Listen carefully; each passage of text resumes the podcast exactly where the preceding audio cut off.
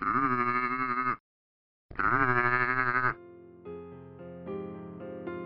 在幻想里面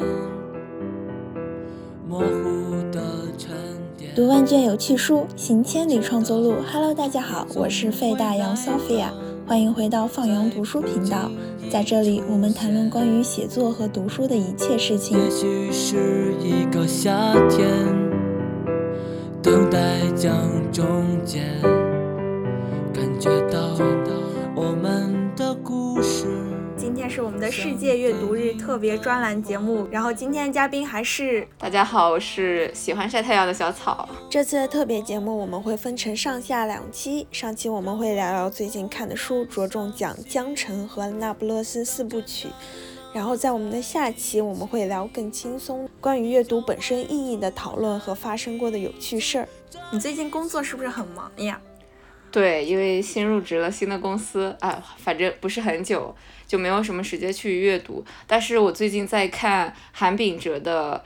就是好几本凑在一起的那种书，比如说《倦怠社会》啊，嗯然后在群中还是在什么中，大概讲数字生活嗯对于人的一些群体性的改变。一个呃韩裔德国作哲学家，对，研究现代、现代性和现代理论吧。我最近其实没怎么读书。前段时间我因为在赶一个剧本儿，因为那是我第一次写剧本儿，所以我就去看了契科夫的那个戏剧集《万尼亚舅舅三姊妹》和《樱桃园》。因为我要跟一个朋友聊晚学，你学过晚学吗？我听过，但是我不知道它具体是什么。为了聊这个，然后我去复习了《包法利夫人》。这么深刻。我除了读韩炳哲之外，还重新复习了一下，就是很早之前读的，就是《那不勒斯四部曲》系列，还有《葡萄牙的高山》。呃，《葡萄牙的高山》好像是个男作者写的，但是它里面有一些词，呃，就是它里面有一些段落我很喜欢，然后我就去重新看了一下。哦，他是写少年派的奇幻漂流的作家。对，因为我最近就是生活比较忙碌，所以我就读不下去那种很严肃的书，你知道吗？嗯，就是我之前其实是在读那个《铁皮鼓》，然然后我还在读那个拉萨河女神，就是前段时间那个人物不是报道马原的那个事情吗？嗯，就那个作家把儿子困在和自己的城堡里，然后我就说那我去看看他写的咋样，然后我就去看了他《拉萨河女神》，看了两页，我算了，生活太累了，我不想再看了。因为我的工作会陷入，或者说普通意义上的工作会陷入一种很循环和很紧张的状态，然后在这种很循环的状态里面，我觉得我自己会变得很麻木，所以我需要一种相对比较激烈的。呃，文文学作品或者是社会学的作品来刺激一下，让你觉得说，哦，我我如果有那个痛感，或者说更深刻的情感体验的话，嗯，你会觉得我在这个世界里面这个生存的感觉会更强烈一点，要不然就会很容易变成一个，嗯，我也可以变成一个机器的那种。那我觉得你还挺挺有自驱力的。我是那种如果生活特别的循环就紧张的话，我就只会读轻松的书，然后我只有那种自己完全特别闲、啥事儿都没有的时候，我才会读那种很震撼我人心的东西。话说回来，我最近读的轻松的书啊，两本是吉本巴娜娜的，就是一个日本女作家的，一个是《厨房》，一个是《哀愁的预感》。然后还有一个是彼得·海斯勒，就是中文名字叫何伟的那个人的书，他叫《江城》，就是他写了《寻路中国三部曲》，这是他第一部。读几本巴纳纳的时候，我就特别不理解，你懂吗？我不理解他为什么能那么畅销，还他为什么能被上海译文出版社就是。归结到那种经典译作里呢，我是有点不理解啦，因为我觉得吉本巴娜娜读起来特别像那种零几年的那种花火那种青春杂志上的文章合集。那你读江城觉得怎么样？我很喜欢江城，我之前本来是想。录一期自言自语的节目聊江城的，我想让听众就是有那种白噪声的感觉。然后我想我一边走到那个我们家附近那个地铁站，就是坐那个地上铁，嗯，然后我坐在车厢里，你懂吧？就看着窗外的景色，我和听众分享着我读的书，然后听众还能听到那个轰隆隆的。地铁飞驰而过的声音。然后后来我去的那天是周六，我们家附近有个足球场，所有人都看完足球比赛，刚坐上地铁，然后车厢就是大人哭，小孩闹，然后狗在叫。之前我不知道你有没有看梁文道很早之前跟看理想合作了那个八分钟的那个节目，就他延续了他之前那个八分钟那个节目，就是在北京的街头，呃，我不知道他有没有在别的地方，但是我看过的很多期都是在北京的街头，然后在深夜地铁站旁边或者是马路旁边天桥上面去录所有的节目，然后他就是走在这个深夜的街头去讲每一本书。然后那个感觉还是挺挺挺迷的，就就很吸引人的那个感觉。彼得海勒斯就是何伟是也一年之前的时候他就已经很火了，作为一个记者，然后那会儿的整体的社会氛围会比较开放一点，大家都是一种走出去的心态，整个社会的经济是向上发展的，然后带出来非常多呃也不算阶层吧，社会是百百态的东西。然后何伟用一种外国记者或者是作者的心态，用一种非常新的视角，旁观又体验的视角，去讲了他整个在西南地区接到的人的普通的生活和跟时代之间发生的那种联系。然后他的那个写作的形式又跟我们嗯之前传统的记者去写新闻报道或者是写纪实文学又有点差别，虚构非虚构的文学有点差别，所以在我们上学那会儿的时候他就非常的火。但是我自己在当时阅读的时候，我没有觉得他写的有多好。呃，第一个是我觉得我当时的阅读量也不太够，就是整体对于非虚构的阅读或者是对于新闻作品的阅读就还比较少。然后第二个是我还是觉得。当我们自己亲身在经历他书里面写的那些，嗯，生活的时候，他的书就会变得更加的轻，就是你会觉得他写出来那个东西，根本没有你体会到的真实体会到的那个过程，呃，更深刻。所以他当时很火的时候，我就非常之不屑且非常之不理解。我觉得说，嗯，这。有什么呢？嗯，不不如我生活的十分之一，然后写成这样，被许多城市中产阶级去，呃，奉为某一种就是猎奇心态或者是客奇心理的某个样板，就很无聊啊。然后我长到今年这个年龄和经验的时候，我觉得说，一个人能够以旁观的视角去把这样的真实状态，以一种非常纯粹的笔触，勾连式的写出来，且能够。让所有的河流汇聚成一个很大的版图，本身就很厉害了。因为发现自己写不出来。刚开始喜欢江城的原因，是因为我说我最近特别焦虑嘛。然后你说也到这个年纪了，快毕业了，这找工作啊啥的。然后我是看到他在江城序言里面，就是说他他当时就是九六到九八，他第一次来中国涪陵当英语老师。当时他可能也就是二十七岁左右吧，然后他就说他当时就很确定自己想当个作家，但是从来没有写过什么作品，也没有发表过的经历。然后他就刚开始他就想说让美国那些各大报纸派他当驻华记者，然后结果发现什么《纽约时报》《华盛顿邮报》《时代周刊》，甚至都是直接给他回一个格式化的拒绝函。就没有人搭理他，然后我看到这里的时候，我就说，哦，原来 local 想要找一个这样的写作工作也不容易，那那那我焦虑啥？他后来，因为他每个写作风格是我要去到在地，然后去深入到整个。他所在的那个国家或者是地区的文化里面，接触最普通的那群人，跟他们生活很久，然后把抽丝剥茧的这种方式，用他的视角去写出来，这个就很难得嘛。而且他又要很长周期的这种体，呃，也不算体验吧，融入。然后他不是中间有段时间离开中国去了埃及嘛，然后去了埃及之后，埃及就爆发了革命。然后他就在战火里面去写了埃及的整体革命和整个社会的动荡。他写完埃及之后，他又返回中国，然后整个全球就发生了疫情，然后他又经历了国内整体疫情的状况。二一年、二二年来着，他还在四川大学里面开设写作课，然后好像是嗯，就是老师的那个约期到期了，合约到期了，然后就返回了美国。但好像中间应该还有什么别的。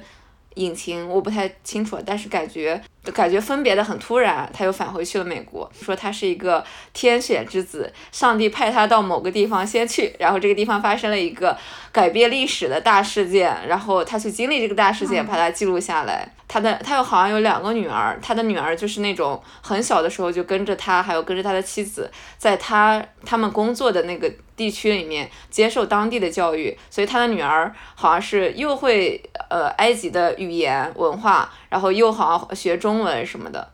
然后返回美国又去融入美国现在的社会。因为我只看了江城，我也没有看他人生经历，也没有看他后来作品，我都不知道他疫情时候在中国。嗯，很火，好像是呃他在川大开那个非虚构的课程。他是一个写作的人，他又很坦诚。他的整个课程好像只招三十多个学生吧，但是每次都爆满，所有人都过去旁听。然后他就会给大家布置，也就是布置写作课的这种作业什么的。然后别人就会给他写信，他就会回信。好像是这样子，嗯，就还挺好的。去年我忘记在哪个平台上，好像看到了他的学生去写何伟上课的整整个的过程，我自己看完之后还挺感动的。对我最喜欢也是他书中就江城里面有大概他花了有一个是第二章，就是整章都是在写有中国特色的莎士比亚，就讲他怎么讲。讲这个文学课，然后后后面他可能去记述福林其他小人物的故事的时候，也一直在穿插着他学生跟他之间的故事。让我最感动的一个是，就是他在有，就是他去布置了莎士比亚的诗，然后让让学生，就是他把那个诗给拆开，让学生直接用英文把它们重新拼装在一起。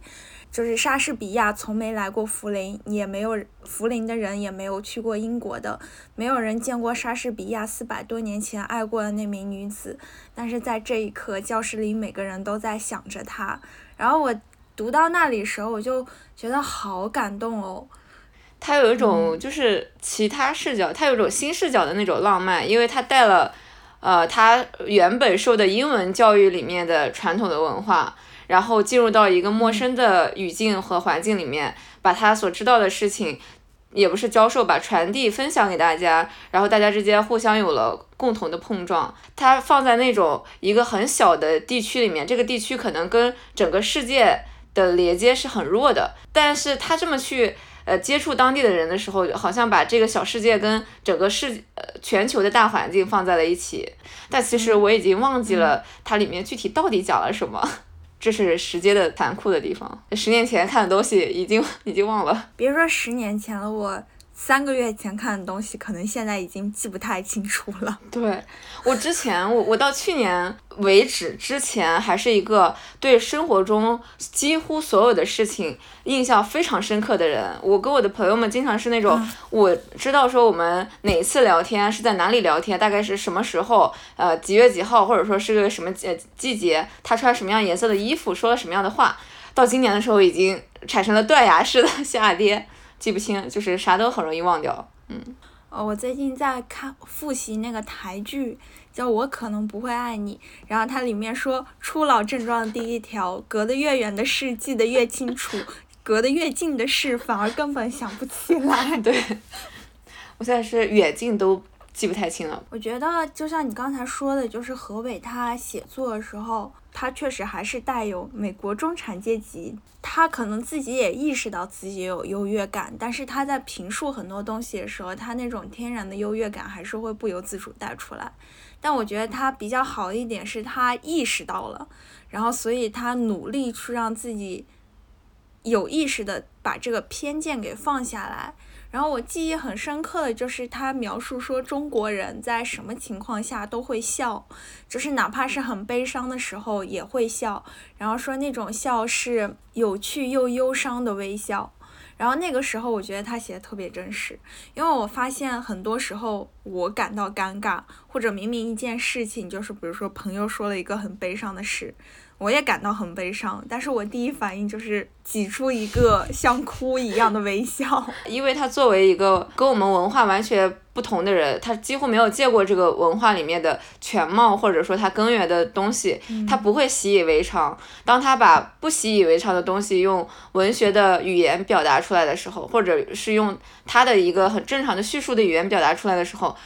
这个场面产生了一个奇妙的反应，就是。我们之前会觉得说这个动作，我中国人去笑，或者是中国人去吃东西，是呃理所当然的东西，理所当然的一个行为。但是他写出来之后，你会觉得说这里面好像有什么，也不是不对的地方吧？有一些惯常的，但是很勉强自己的一些习惯，或者是传统。嗯。然后他就可能就形成了某些，呃，别人看来或者是呃别人定义的。呃，整个国家的某些民族性格，就是它既有民族性的一面，但是当何伟接着叙述下去之后，你会发现有些东西是可以跨越种族和文化，甚至阶级都可以共情到的。对，虽然不是每一个国家、每一种文化的人在面对某件事都是同样的反应，但是当你了解了它的前因后果之后。大家都可以 get 到那个点，并且能够为他所感动或者为他所悲伤。这个让我想起另一件事，就是何伟是外国人写中国嘛？其实也有很多中国人写外国的。就是如果我们把它放到现代语境下，那就是所有，比如说像留学生在写他们的留学生活，完成的其实就是这种反过来的民族志嘛。我不知道你有没有看过。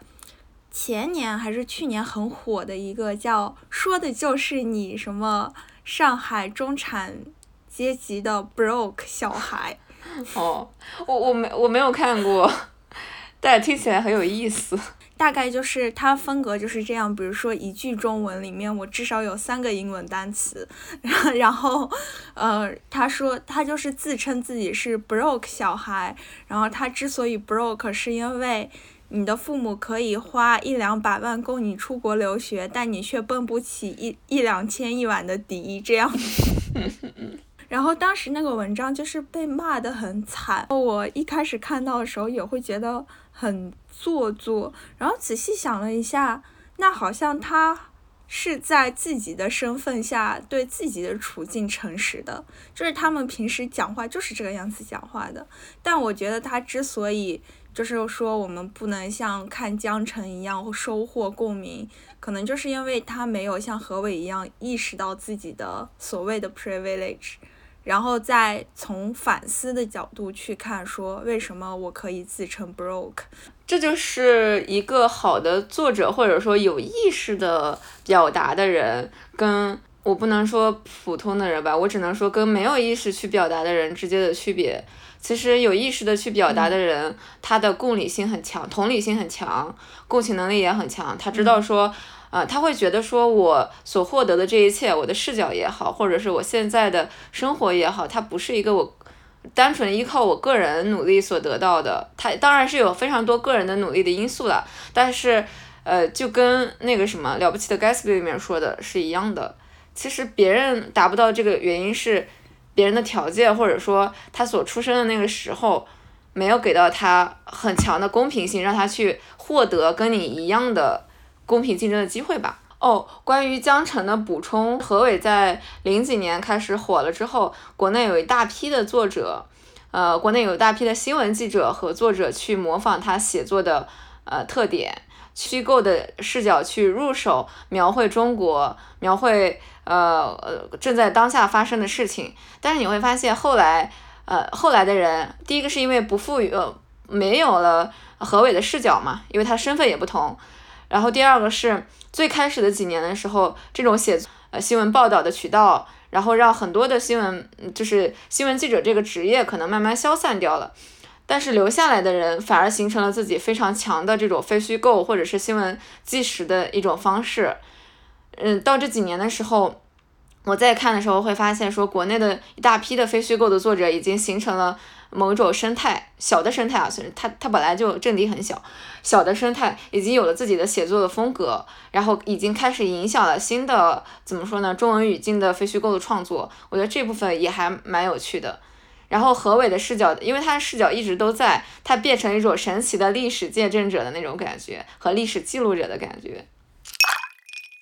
我刚才一直在聊我看了书嘛，你有没有想什么想聊的？你最近看的书？我我也不是比较想聊，我是忽然开始重看《那不勒斯四部曲》了。是我们上次聊完了女性的处境之后，呃，就是我们聊到了费兰特嘛，然后我又回头去看呃费兰特的一系列作品，而且去年的时候他刚好新上了一个《凡人的爱》还是哪一本来着，就把他的四部的作品重新读了一下。它很宏大，在我读它的时候，在我一开始读它的时候，它的每一本都让我读得惊心动魄。但我整整个读完，隔了这么久，我再次回看，看了一部分之后，我确实不知道要从从何聊起的这种感觉很强。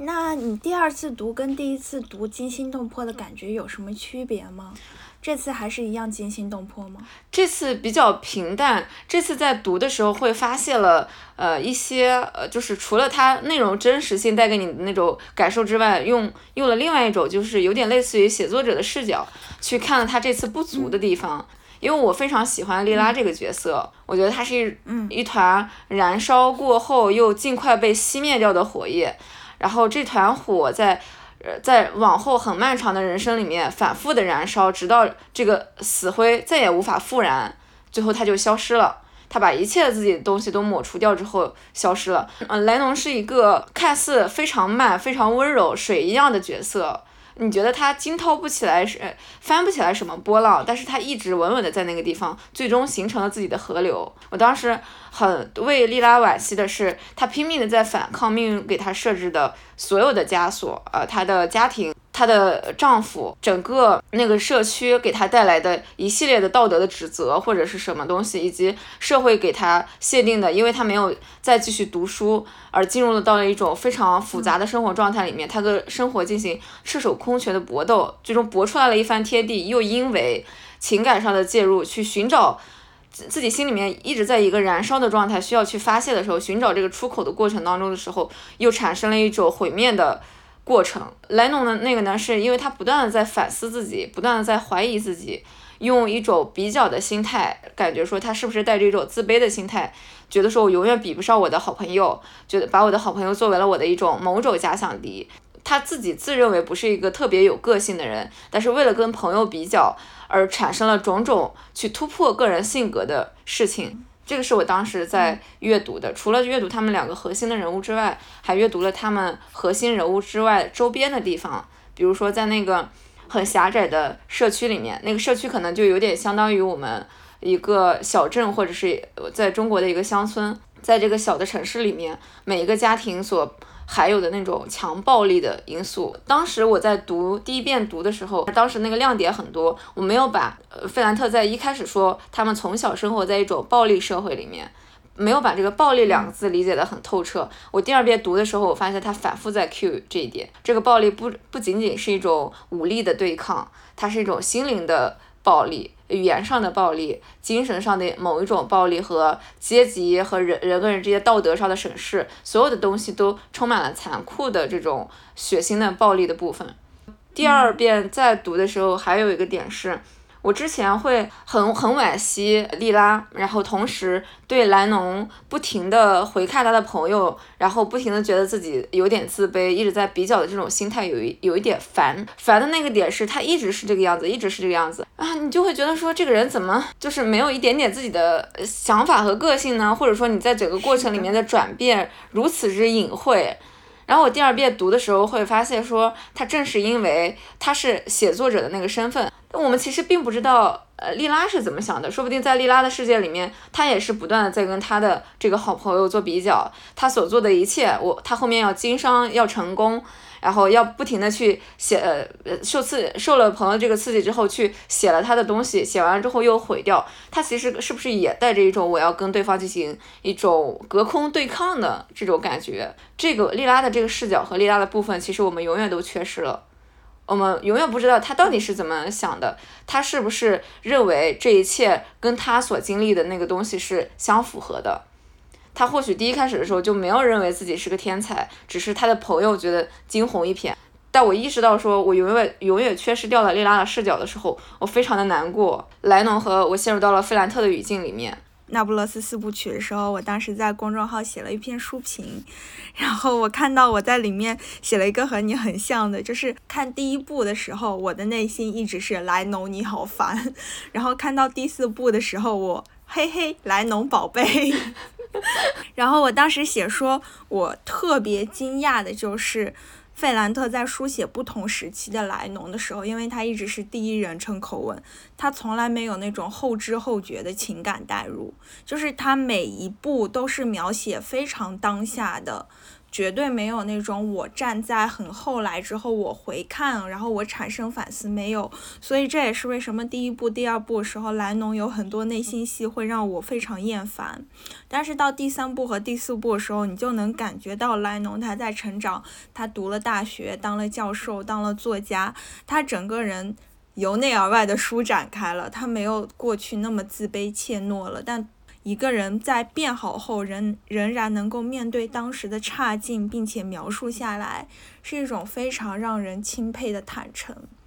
就这种坦诚。的实现效果也非常的有趣，因为费兰特是作家，他已经在虚构一个故事了，而故事里的莱农也是一个作家，他也在虚构他跟莉拉之间的故事，所以就是两个故事嵌套在一起的时候，你很难说这种坦诚是莱农这个人的坦诚，还是费兰特的坦诚。我第一开始还在不由自主的在想说，那我到底是这两个人里面的哪一个呢？我后来在访谈，以及在我看完了之后，我发现可能每一个人都会有莉拉的那一面，每一个人也都会有莱农的那一面。他是一个完整的人的两个层次。嗯，莉拉和莱农之间互相的较劲和对比，其实是人一个人内心自我的两个自我在对抗，然后不断的砥砺往前走的那个部分。但是在砥砺的过程当中的时候，其中一个人消失了。然后变成另外一个的主体性格，但这个是我的个人的过度解读。我在一开始的时候不是很喜欢莱农的性格，我也不因为我个人也不是莱农的性格。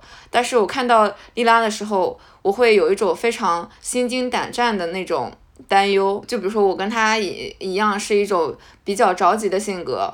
呃，所谓的利落的性格，做什么事情看起来啊头脑的精明。的那种想事情很快，呃，有有一种蓬勃的向上的那种生命力，它不不一定是个好的词儿，它只是一种生命的状态，就是你这个人就是一个蓬勃的向上的生命力，像火一样燃烧的东西。我记得我很很多时候，我的朋友会给我说，嗯，你趁着点燃烧，你不要燃烧的过过头了，过快了，对，你可以按按节奏慢慢来，但你的性格就是这样子。就是你跟他一样，会是一个快快速燃烧、过度燃烧的一个人。我当时也写了一句，我说我曾经在读完第三部的时候，幻想过是不是莉拉只是莱农的一个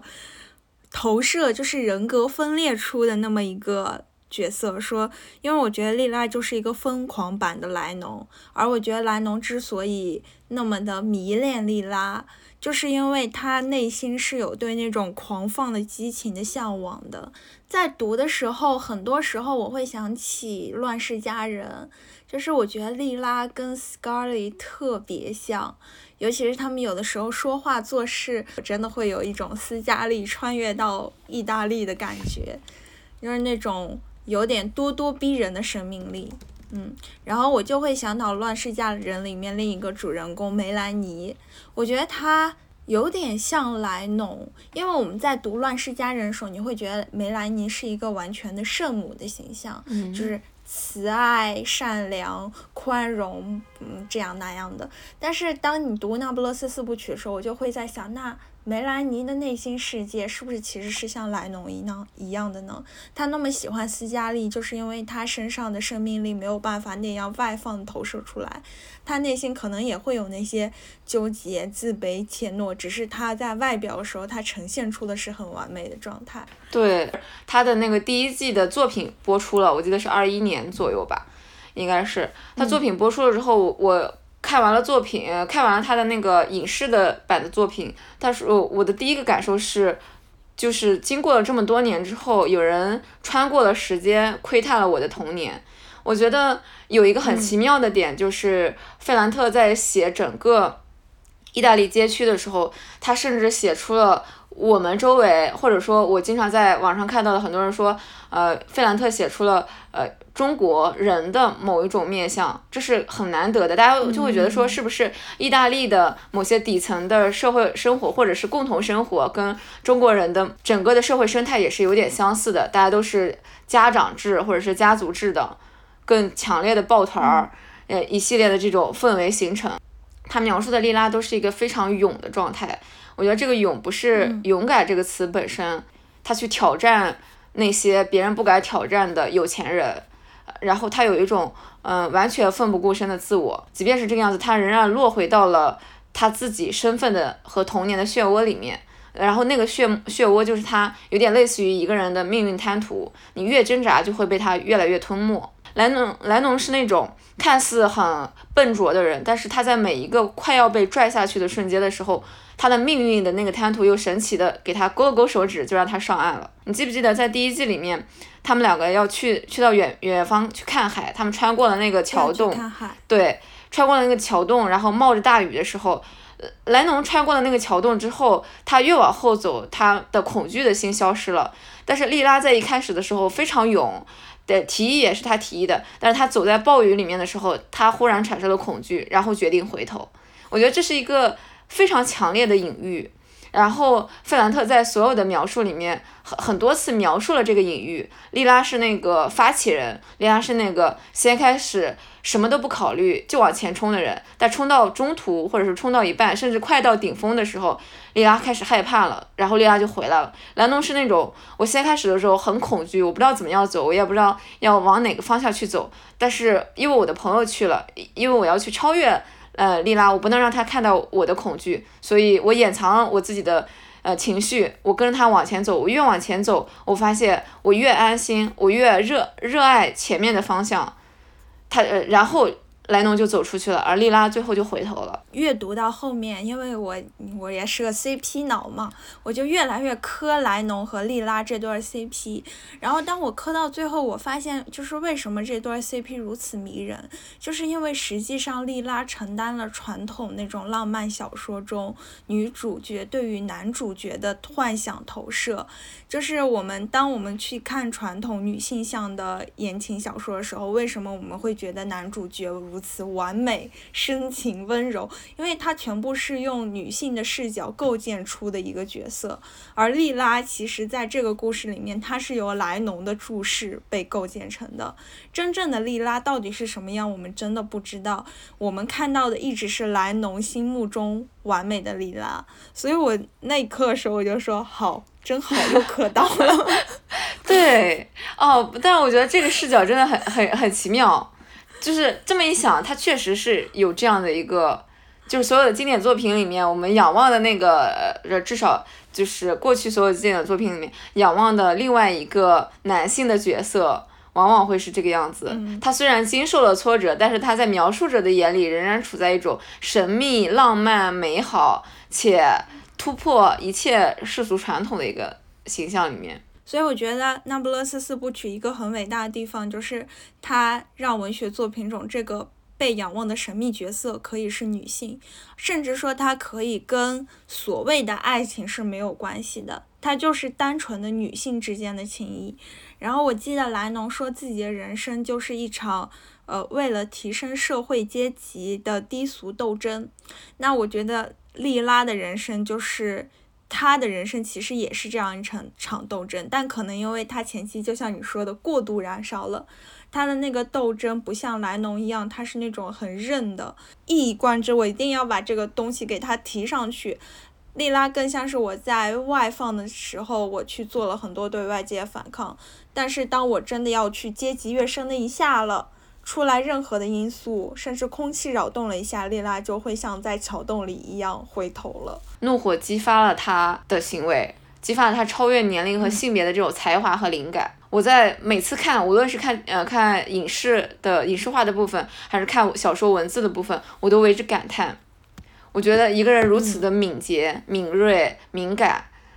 在很小的时候展现出了这种天赋，非常的难得。而最后这个天赋被种种的因素搅和在一起熄灭掉的时候，你会为这个东西所产生剧烈的惋惜。天才般的头脑和文笔，然后他所有的冲动、暴躁、抗争，都是为了为了将这股按捺不住的火焰散出去。就是我们觉得说他好像在剧里面去烧烧向了燃烧了别人嘛，就伤害到了别人。但其实我觉得这个火焰最终是指向了他自己。他在伤害别人之前，其实更快的先伤害了自己。看起来他只爱他自己，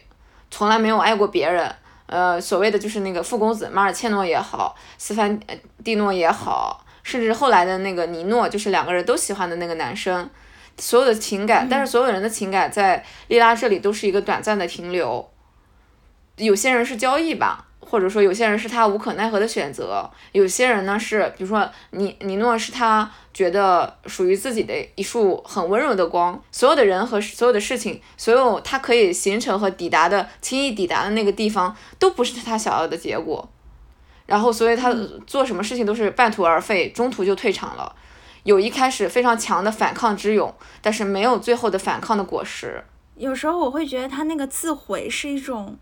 特别有底气的表现，就像你说的，他天才实在是太多了。就是当人有一点小小才华的时候，人会觉得，哎呦，视若珍宝，保护好自己的才华。但莉拉给人一种，我的天才实在是太多了，你懂吗？我不需要珍惜，我想毁就毁了。然后他外放表现就是，我对于自己的很多可能我在唾手可及可以够一下的东西，那我就不够了，我就放弃了。然后他有一次跟那个莱农说：“我会把自己变成电脑模式，变成一张上面有孔的卡片，然后你再也找不到我了。”我就觉得，哎呦，对，他在对于自己可以轻易获得的东西，他又可以轻易的把它扔掉。你记不记得他，呃，莱农拿着他小时候写的那本作文书，然后去给他，希望以此能够燃起。莉拉在生活里面的这种信心，莉拉毫不犹豫地把它扔进了火堆里面，燃烧掉了。莉拉本人就是那一团燃烧的火焰，她觉得我烧掉我自己，跟烧掉这本书是一样的。我很多年前的时候看过张伟伟的一个，张伟伟就是大家应该呃听过野孩子乐队，米店的作者，对，张伟伟当年说过那个谁啊，北京有另外一个民谣歌手叫张浅浅，话他说。天才天赋，关于音乐的天赋，对于我们这些普通的人来说，普通的创作者来说，是一个你想要捧在手心里、抓在牢牢抓住的一个事情。但是对于张启前来说，他是一个像一个玩泥巴一样，他可以左手倒右手，左手倒右手，晃在地上也不为意的一个事情。所以我这么多年都认为，始终认他这么多年始终认为张启前是一个天才般的少女，对。而他自己呢，是那种牢牢抓着命运馈赠的那一点点的苹果，然后抓在手里面，舍不得吃，舍不得花的那种，还要悄悄地闻一下，然后去寻找自己的创作灵感，努力的把这个东西最大化的人。虽然我对音乐也不是很了解，就是大家也不要嘲笑我音乐品味不好，但是我前段时间。就是我刚来英国的时候很孤独嘛，那时候我就瞎听歌，然后我听了花儿乐队最早期的那几张专辑，有什么草莓派对，好像是吧，嗯，然后我当时听的时候，我就会觉得，我说。哇，这是大张伟以前写的歌，我说很动人的。就是我之前可能对大张伟有各种标签，因为我没有办法去欣赏他的音乐。但是当我听说，我说他小时候原来这么会写歌，那为什么现在是这样呢？然后后来又想了一下，可能这就是有天才的人的骄傲吧。就是我就把我的才华，我就耗费在综艺里了，耗费在。这种世俗的事情上了，那又怎样呢？我有啊，就是我已经燃烧过了，我现在不用了，又何妨？就是关你什么事的感觉。我后来对于天赋这个事件事情的理解是，嗯，它可能不一定完全由基因构造，它其实是一个人生长环境所带来的某一些，呃，无意识的，怎么说呢？嗯，某些无意识的思考，然后又把它表达出来的一个过程。我是这么去理解的，我后来就对这个事情呃释怀了，因为之前会觉得说，哎，我是不是没有写作的天赋？我是不是其实根本就不适合做这个事情？我我是不是其实离真正有天赋的人非常的远？我是不是也是那个抓住所谓的我感知到的、认为的命运给了我一点这种感觉的，呃嗯，就是这种能力？所以牢牢抓住他不放手的那种人。我后来就觉得说无所谓吧，就是如果我把它理解成为一种我的环境可以给到我一些无意识的支持，然后这种无意识的支持变成了我思维的某一种方式的话，就是写作变成你生活里面一个不可缺少的事情，然后你持续去做它的话，只要只要你还在有意识的去写的话，你始终还是有机会写出来自己想要写的东西吧。我当时看《那不勒斯四部曲》的时候，有过一个很有趣的网络邂逅。最后一部不是，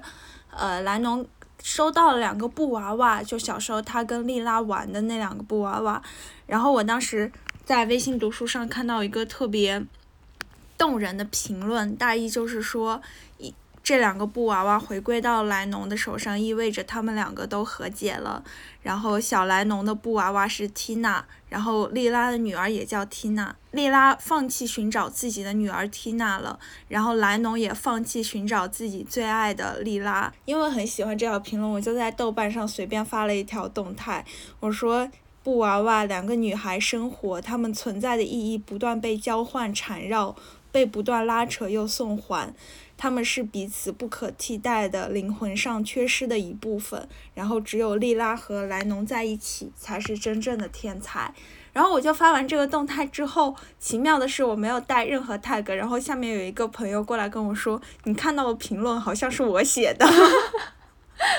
看完第二本的时候，我我我当时有一个很强烈的感觉，是一个慢生长的人，在他成熟的时候遇到了自己合适的土壤。然后成长成为了一个真正的自己，这是一件怎么说很幸运的事情。就这个只单指的是莱农本人，是他的所有的反抗都在即将成年的时候做出的。这个动作和这个时机就非常的恰当，因为他此时既拥有了一个坚韧的本质，同时又有了反抗的能力和这个反抗的事情本身对他很有意义。这一切交错的就是我反抗过后，这个反抗的结果会对我产生一个向上的引力。但是莉拉其实不一样，她反抗的过早，但她反抗的时候，她本身又太脆弱。然后我我我当时就写说，无论是丽拉想要看书，还是丽拉去参加教授家的那个聚会，兰农总是会在学识层面为自己确立自信，因为他已经比丽拉进入到了那个学术的圈子和氛围里面了。他，但是他又嫉妒丽拉可以轻巧的获得了他得不到的爱，因为他的老师在第一次见到丽拉的时候就非常喜欢丽拉，嗯，同时他又不嗯不得不承认丽拉仍然是他最好的朋友这个事实，所以他在尼诺的这个事情上做出了小小的反抗，就是我可以拥有尼诺，但是你不行那种感觉，嗯，莱农几乎所有的反抗和前进的动因都在跟莉拉的对抗里面。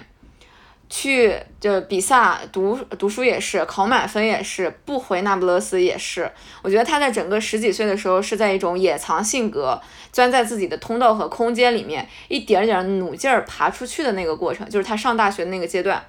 虽然很多的时候他并没有想说我为什么要走出去，也并没有非走出去不可的这种决心。但是因为他跟他的朋友在较劲儿，就是他内心有一个假小迪的存在，所以这个东西一直逼迫着他不问缘由的往前走。嗯，莱农是一个很晚觉醒的人，晚觉醒的人的好处就是我前面所受到的伤害，我都有一种钝感。然后他真正的觉醒也是因为莉拉，我觉得是因为他看到了莉拉被家暴的时刻。然后莱农走下楼，面对那不勒斯所有贫民窟，然后他他在这个贫民窟的那个看到贫民窟的人群，想到了岁月、社会、历史、阳光的吸引从他们脸上划过的时候，他在那一瞬间，我觉得他才明白这些我们父子祖辈一代代人，然后女儿变成母亲，儿子继承父亲，就是无论你是多么天才的一个人，都不会逃脱出这个那不勒斯贫民窟的命运。痛心的一点是在这种比较的过程当中的时候，莉拉变成了莱农怎么说往前走的台阶和牺牲品。这个牺牲品不是不是莱农愿意看到的，也不是莱农有意为之的，但是事实好像变成了这个样子。我觉得《那不勒斯四部曲》在后面两部的时候，尤其它加入了更多的政治环境的因素，所以前两部时候我们说莱。莱农和莉拉困的可能是那个父权制的小家庭，然后到第第三部、第四部你会看到哦，就是困他们的还有意大利整个国家的我们可以说它是一种衰落吧。就之前大家都说意大利是中国欧洲中国，但是我其实觉得意大利更像是什么？更像是比如说上个世纪失业潮的东北，或者说在经济下行时候，世界上任何一个国家面临这种经济的衰落，然后政治局势的变革，在这种情况下，你才会发现命运，人的命运很大程度上不是由自己的自由意志。甚至说，利拉他哪怕一直持续的反抗，都会一直有更大的宏观因素去阻挠他的人生。然后我当时还有一个感想，就是莱农他整个从一个那不勒斯的女孩变成一个著名作家学者，他让我看到了所谓掌握学识权威，或者说掌握这个既有的父权社会下放给你的权利。是一件可以说有利的事情，就是 powerful 的事情，就是像你之前说的，即使莉拉能够用她的天才非常轻易的在没有受过学术系统训练情况下，还是能被学者给赏识，被莱农的老师喜爱。但是莉拉本质上，她再怎么被人喜爱，她没有真正触及到。权力的中心，他是没有走入学术圈的。他所说的话语，他所说做出的思考再天才，他也是不被这个权力系统所。允许的语言体系，所以他注定就是不能够发挥他的天才。而莱农即使他认为自己没有莉拉那么天才，但他一步一步在这个学术圈的权力中，一级一级在往上爬，所以他说的话和做的事就会越来越被人承认。而他拿到这个学术权利的过程，我觉得和他的婚姻有很大的关系。不能说她是利用了婚姻，但是她她丈夫那个家族，我感觉像一个学阀家族 了，是。所带来的资源跟人脉，让你看到说这个事情本身就是不公平的。即使莱农成功的跃升了阶级，而他依靠的是不公平的力量，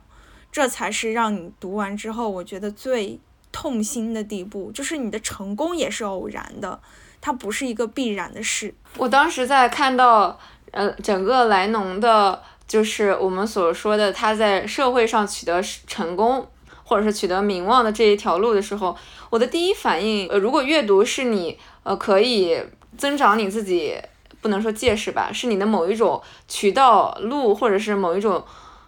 方式的话，一定要不停的读下去，在读的过程当中的时候写出来。觉得我一直觉得说写作是一种。权利，呃，就是是 power 的 power 的那种权利。即便你这个写作的东西不能够被更多的人看到，但是只要你把它发出来了，它本身的意义和力量就存在的。不要把叙述的权利交给别人。当叙述的权利交给别人的时候，自身存在的存在的本身也会被改写掉。在很多情况下的时候，会发现我们整个社会的底层是失语的。是说社会底层没有书写的权利吗？呃，其实是是他没有表达的空间吗？还是说，啊，这些拥有写作权利的人都是社会的中层呢？我觉得很多写写作权利的人，他在很小的时候，或者说他的出生，呃，也有大部分的人是在很底层的呃状态下出生的，但是他在整个上升的过程的的时候，丢失掉了底层的这个身份或者是视角，就是当他越越层了之后，他会天然的丢失掉他原来的那个身份层面。所以书写就变成了一种我跃跃迁之后的一种新身份的描述。之后当时好像正好是快手和抖音很火的，呃，很火的状态，然后我就非常喜欢快手。哎，我也不说抖音不好，呃，只是因为快手是我奶奶，然后我们呃我奶奶的呃所住的小乡村的人，普通的人都在使用的一个工具。然后在这个快手的生态环境里面，看到了非常多个人的底层的叙事，然后这个底层的叙事具备强烈的真实感、粗糙感，同时有很强的哲学和浪漫化的定义。我记得我奶奶给我讲过一个她的故事，就是我奶奶是一个九十多岁的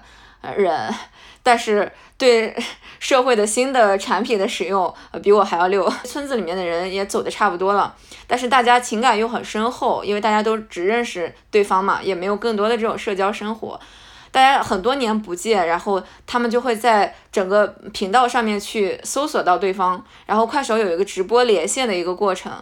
直播连线就是你在直播的过程当中的时候，你可以跟你的听友进行互互动吧。我奶奶就会。偶尔点开谁，然后去看一看。然后有一年我回去的时候，她就给我说啊，他就给打开那个连线，就给我说这是多少年前，然后他们一起，他还来来过我们家吃饭的谁谁谁。然后他当时连线了一个呃一个呃阿姨，这个阿姨可能是四五十岁的样子。这个阿姨是在她中年之后决定跟丈夫离婚。然后丈夫家暴她，然后生了小孩，决定跟丈夫离婚。然后决定的整个过程和离婚了之后出走的整个过程，被整个她的家庭、她的家族、小孩完全不理解，甚至怎么说呢？甚至谩骂，给泼了很多道德上的呃脏水。呃，然后他他喜欢社交媒体，所以他也进行一些直播什么的，别人会嘲笑他，就经常私底下会嘲笑他说，你看谁谁谁又在那里直播什么的，说一些疯话。跟我奶奶联系的时候，就给我跟我奶奶讲他的生活近况，说他活得很不容易，但是他说我当时离婚是迫不得已。哎，我奶奶说，那你以后不回来了吗？呃，这里至少也是你的家，还是要回来的吧？之后，因为他走得很远，他说，呃。呃，就叫我奶奶叫婶子，然后她说婶子，你不知道，呃，我现在是沙漠上的蓬草，漂浮在沙漠里面被被风吹着走的人。我奶奶跟我说完之后，我整个人都是站立在原地，心惊心动魄的那种激动。嗯，一个人，一个很普通的人，在他残酷的生活里面说出了非常诗意的这种话。我觉得这首先，我觉得这个诗意和浪漫化的这个话，是我作为一个，呃，怎么说旁观者，或者说所谓的逃脱了呃很残酷生活的人，底从底层走上来的人，对他俯视的这种怎么说客气的心理，我觉得是有这个部分在的。但是他在给我描述的时候，我甚至后面多少次想起来的时候，仍然觉得他说的这个话非常的美。又很残酷。我虽然很不是很喜欢这种碎片化的，就是呃视频的东西，但是我看到这个部分的时候，我仍然觉得，嗯，至少它在这个层面上是我理解的一个相对比较伟大的产品。因为我看到我我我们周围很多普通的人在上面留下了属于自己的叙事，然后这个叙事是无法被其他阶层的人拥有写作权利的人所改写的。就是我们家那块儿，就是也是一个小城市，然后大家也玩快手，然后那里我们家附近有一个人吧，他就是平时喜欢开车出去到处转，然后他就是会记录这个小城市里发生的各种新闻，比如说今天，哎，那个西边有一个超市电线老化烧了，然后他拍那个。呃，超市被烧了样子啊！今天那边山上下雪了啊！我拍一个下雪了。现在我们在小红书上，在抖音上，或者说在 B 站，就我们这种年轻人，所谓就是我们很追捧那种热爱生活的有趣的人啊。我们很喜欢那种穿的光鲜亮丽，在很漂亮的房子里。今天我读书，明天我写字，后天我画画，就是很优越的热爱生活。但是对于那个记录今天超市被烧了，明天山上下雪的人来说，他其实也是热爱生活的。他的热爱生活不能通过我们所说的很治愈的小清新的文字啊，什么很漂亮的视频剪辑啊，他是没有的。那快手啊、抖音这种短视频就给了他一个。记录他生活热爱的出口。我上高中的时候，我们老师特别喜欢跟我们说的一句话叫：“为什么中国古时候要用文言文？这是为了不把记录的权利下放给没有受过教育的人。文言不同，你说大白话，但是你说的话再好都不能被记入史册，你必须要被国家的这种教育体系驯化。”被这个权利，你要进入这个权力机关，学会用文来书写你的感受的时候，你才能够被赋予说话的权利。其实《那不勒斯》里面有一个部分印象特别深刻，就是莱农在进入到那个学术圈之后，罗马那个学术圈之后，他就是讲。很多学者都会来他们家吃饭喝酒这样子。他说：“我会被任何一个关注我的男人所吸引。”就高的、矮的、胖的、瘦的、丑的、帅的，然后还会聊到就是说他们那个罗马的学术的这种 party 上，很多男人都会。都会说什么难以预测的主体、父权的毁灭性逻辑、女性价值、慈悲。说完之后，他们的动作是什么呢？就是去碰莱农的肩膀，然后摸莱农的手，然后你懂吗？就是 大家就是从一个聊宏观的，我在聊女性主义，我在聊父权制的负面，然后下一步我的动作是我想跟这位教授漂亮的太太调情，对。这个地方我觉得特别真实又特别的讽刺，莱农的心理也是真实而讽刺一部分，就是他既享受这种调情，但他内心自己也知道这这是一个逻辑悖论。我觉得就是我当时在看的时候，对于费兰特非常的赞赏。我觉得他呢，他一定是我，我只能说我揣测啊，呃，不是不怀好意的揣测，我揣测他在他整个的写作过程里面遇到了无数这样的场景，我不一定是他本人经历的场景，而是他见过的学术圈的这些，呃，怎么说呢？大家互相之间非常讽刺的场面。我想讲的另外一个氛围是，呃，按照差不多吧，应该是他讲的应该是一九六几年到七几年的过程。呃，在西方世界发生的大规模的这些小型的革命事件，大家对于世界化的浪潮，然后共产主义的一些理想之类的辩论，大家都很自由，互相之间任何的东西都很开放，学术开放，所有东西都可以被讨论，所有的人也可以参与进讨论。那个状态，我觉得他在呃整个的文学的氛围里面把它烘托得很好。大家是怎么去参与？呃，学生运动的怎么怎么在学生运动当中里面去秉持自己的理念？你看到那一刻的时候，你会觉得说，哦，西方的年轻人在他们具有强烈的表达欲和对于整个社会有很强的参与感的时代的时候，他们拥有了这样一个事情。上个月吧。是那个谋杀绿脚趾的 Big Lebowski，就是他二十五周年，所以他重映，然后我去看了。看完之后，就是那个片子，我小时候看过一次，但是当时我没有看懂。这次我看的时候，我才明白，就是说那个主角他就是一个，呃，参加过休斯顿宣言的七个人之一。然后当他的那个政治理想，那是一个反越的。反越南战争的一个政治游行，当他所有这些政治理想破灭之后，他在谋杀绿脚趾中呈现出来的就是一个啊披着呃烂衣服，穿着这个耷拉板儿，很嬉皮、很落魄的形象，然后又让我想起了二一年吧，就是那个。艾伦·索金的那个《芝加哥七君子审判》，嗯，他不是也是七个人？然后你记得他们这群搞政治活动的人，就是呃背地里就在私生活的时候，他可能吸毒，呃，比如说滥交，然后他这些不道德的私人生活，就是在法庭审判上被政府当做就是攻击你这个人，你人不行，你搞的活动怎么能行呢？就是这个感觉，就是当我把。这个政治背景放到《谋杀绿脚趾》这个电影里去看的时候，我会感觉到一种特别虚无的感觉，就是哦，我当年对不对？为了这个公平正义，为了我心中的理想东奔西走，在几十年后，我蜗居在这个小房间里，整个人，整个人真的是变成了一种彻底的犬儒主义，就是我只是为自己的生活去庸庸碌碌这样子。呃，就是当谋杀绿脚趾最后一幕，就是那个旁白老人说说 Lamboski，he's a legend，就他是一个传奇。那一瞬间的时候，我觉得，啊，好像区别就在于此吧。同样是蝇营狗苟，但有的人他最起码曾经付出过什么。嗯，我刚前两天重新看了一下《波西米亚狂想曲》这个电影，嗯，因为他刚好也在讲六七十年代的事情嘛。就是反正就是嬉皮士这一这一代，然后呢，所有的摇滚乐，摇滚乐非常流行的年代吧，至少就摇滚乐崛起的年代吧，给我的感觉就是很开放，然后所有人处在一种对于变革和对于改变，对于革命的，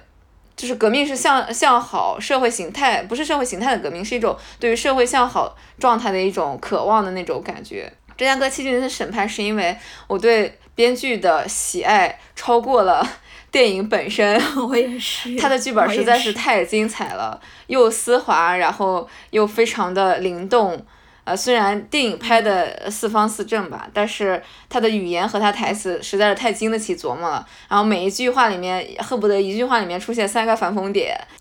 呃，台台上会有一个人去审判另外那个参与了呃整个反抗过程的人，然后上面呃那个公诉人应该会呃公诉人或者是对方的律师会说你是否蔑视你的政政府，然后这个被质问的人重复了一下他的话，说我是否，然后说问号，说对，我想问的是你是否蔑视了你的政府。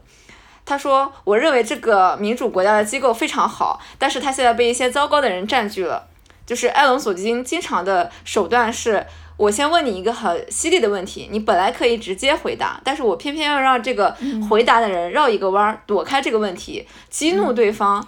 然后对方的这个律师又说，请你认真回答我的问题。被问的这个人说，那你那请你再问一遍吧。然后他就又重复说，你是否面试你的政府？他这一回才把他所有的那个观点表达出去。他说，与我的政府对我的面试相比，我的面试不提不值一提。我当时看完那个瞬间，我说他真的写的非常好。如果一开始把就是后面这句话说出去，他是没有力量的。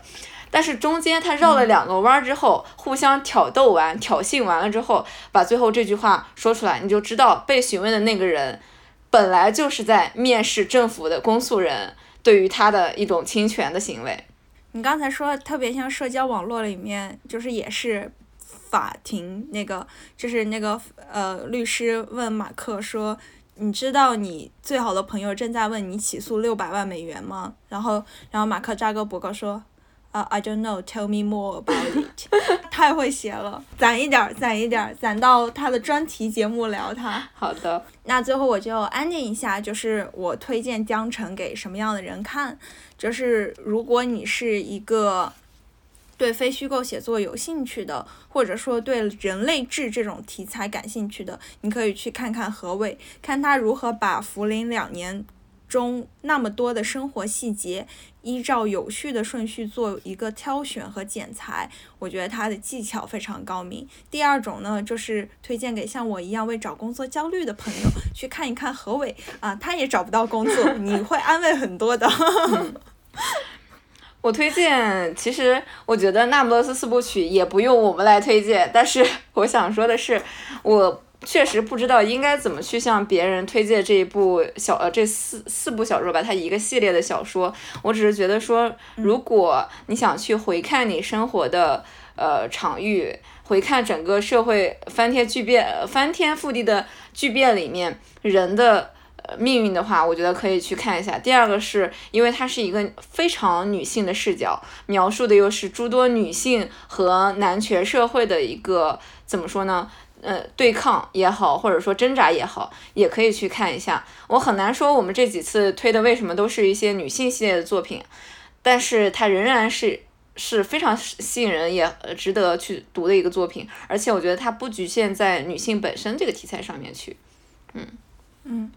而且女性故事不嫌多，因为过去男性的故事已经足够多了。多推荐点。对对对对。那么这期节目就到这里啦！如果你喜欢，欢迎点赞、收藏、订阅。如果你也在写作，或者对各种各样书籍、电影充满讨论的欲望，也欢迎和我们联系，作为嘉宾来做客。请观看 show notes，添加我的微信，我会一一回复。那我们下期再见。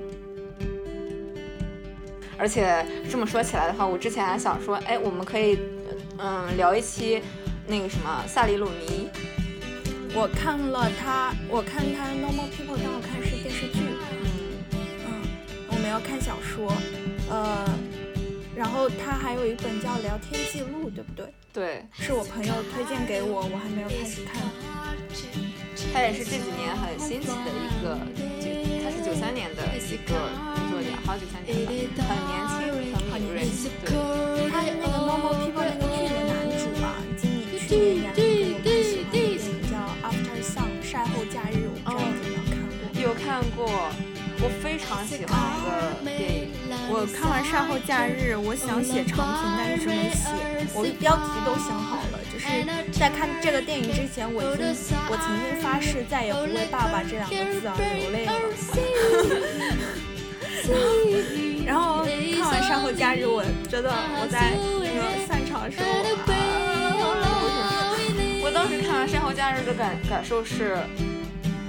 我流泪，我可能也不是流泪，我心动的点是这个女导演实在是太有才华了，她可以把人流动的情绪完全用镜头的语言表达出来，不是不是文字和呃语语言本身，是镜头用视角把它给流动出来，啊，这个流动流到了溢出了屏幕，传递到了我作为一个观众的视角里，我觉得这一点很了不起。而且他讲的，怎么说呢，也不是隐晦，他讲的非常之他个人的。我说，如果我们用一个统一的，呃呃，如果我们用一个可感知的方式的话，他是非常理性的视角。我说这个视角，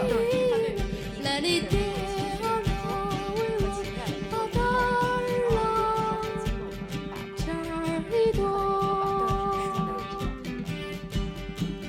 天才又回归到天才上。我们甚至以后可以，如果我们的聊的书就是读的书不够聊了，可以聊电影。